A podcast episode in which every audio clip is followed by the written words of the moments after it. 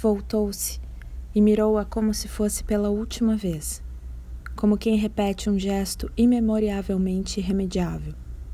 No íntimo, preferia não tê-lo feito, mas ao chegar à porta sentiu que nada poderia evitar a reincidência daquela cena tantas vezes contadas na história do amor, que é a história do mundo.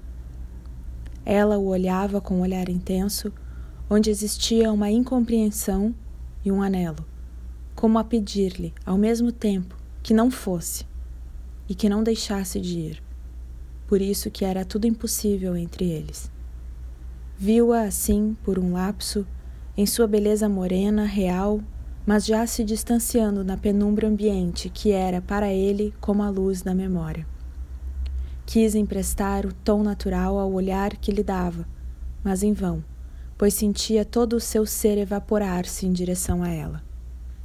Mais tarde, lembrar-se-ia não recordar nenhuma cor daquele instante de separação, apesar da lâmpada rosa que sabia estar acesa. Lembrar-se-ia haver-se dito que a ausência de cores é completa em todos os instantes da separação.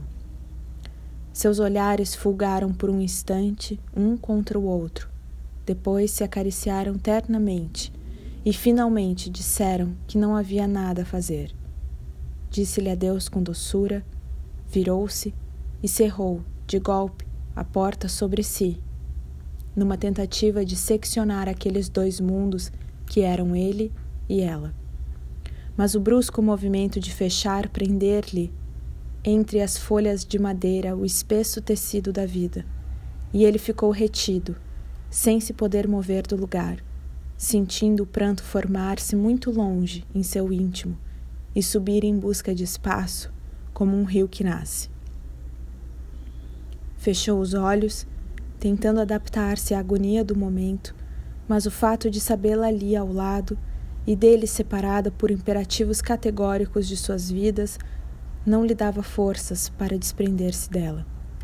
Sabia que era aquela a sua amada, por quem esperava desde sempre, e que por muitos anos buscara em cada mulher, na mais terrível e dolorosa busca.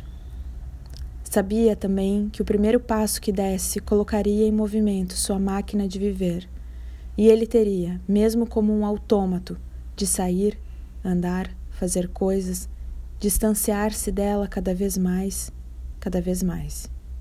E no entanto ali estava, a poucos passos, sua forma feminina que não era nenhuma outra forma feminina mas a dela, a mulher amada, aquela que ele abençoara com seus beijos e agasalhara nos instantes de amor dos seus corpos. Tentou imaginá-la em sua dolorosa mudez, já envolta em seu espaço próprio, perdida em suas cogitações próprias, um ser desligado dele pelo limite existente entre todas as coisas criadas. De súbito, sentiu que ia explodir em lágrimas. Correu para a rua e pôs-se a andar, sem saber para onde.